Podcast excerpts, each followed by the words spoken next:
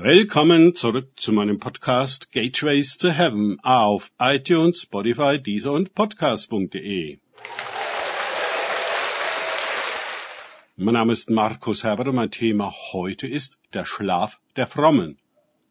Weiter geht es in diesem Podcast mit Lukas 22, 40 bis 41 aus den Tagesgedanken meines Freundes Frank Krause. Als er aber an den Ort gekommen war, sprach er zu ihnen, betet, dass ihr nicht in Versuchung kommt. Und er zog sich von ihnen zurück, kniete nieder und betete.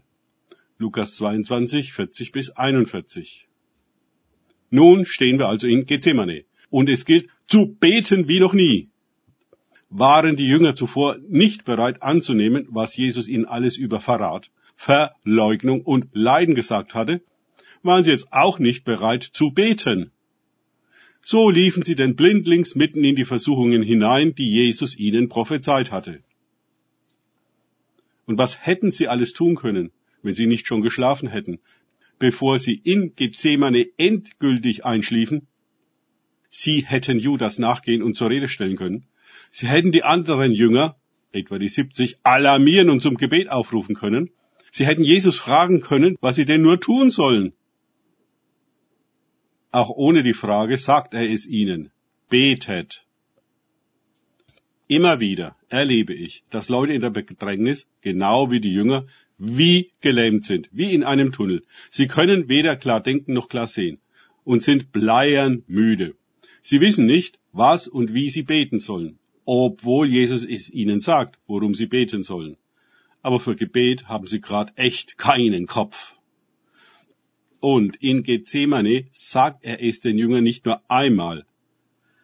Beim dritten Mal gibt er auf. Wie wir aus der Parallele in Markus 26 erfahren.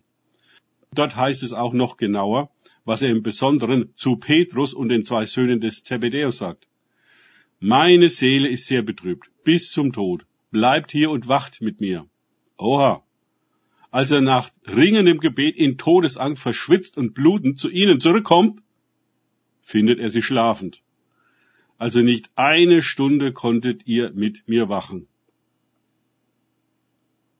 Es ist dies eine der dunkelsten Passagen der Evangelien und sollte uns als Gemeinde Jesus sehr zu denken geben. Wie ist es um unser Gebetsleben bestellt? Kommen wir einmal über unsere eigenen Anliegen hinaus und können bemerken, was mit Jesu Anliegen ist. Kann es sein, dass wir immer noch schlafen? Während Jesus im Gebet darum ringt, dass Gottes Wille in einer mörderischen, verräterischen, dämonisch dominierten Welt geschieht?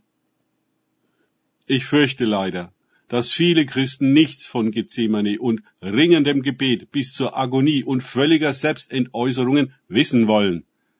Das Gebet ist nett und harmlos. Ein andächtiges Vaterunser wird es schon richten. Obwohl wir über das persönliche Gebet von Jesus an dem wir uns ja angeblich orientieren, in Hebräer 5, 7 lesen. Der, Jesus, hat in den Tagen seines Fleisches sowohl Bitten als Flehen mit starkem Geschrei und Tränen dem dargebracht, der ihn aus dem Tod erretten kann. Ich glaube, wenn wir nicht mit Inbrunst und Intensität beten, wenn wir nicht dahin streben, mit ganzem Herzen, ganzer Seele, allem Verstand und aller Kraft zu beten, dann bringt es nicht viel. Wir kommen einfach nicht über unser eigenes hinaus, bleiben am irdischen, menschlichen, dämonischen kleben, treten nicht in eine Position ein, die dem Tod gewachsen, geschweige denn überlegen ist. Wir sind müde. Unsere Gebete auch. Dann kommt uns die fabelhafte Idee, die Sache an einen Profi abzugeben, der das bestimmt viel besser kann als wir, den Pastor, den Leiter der Gebetsstunde, des Hauskreises, die Initiatoren der Allianzgebetswoche und so weiter. Dann können wir beruhigt weiter schlafen. Danke fürs Zuhören. Denkt bitte immer daran, kenne ich es oder kann ich es? Im Sinne von erlebe ich es. Erst sich auf Gott und Begegnung mit ihm einlassen, bringt wahres Leben und aufwachen. Gott segne euch und wir hören uns wieder.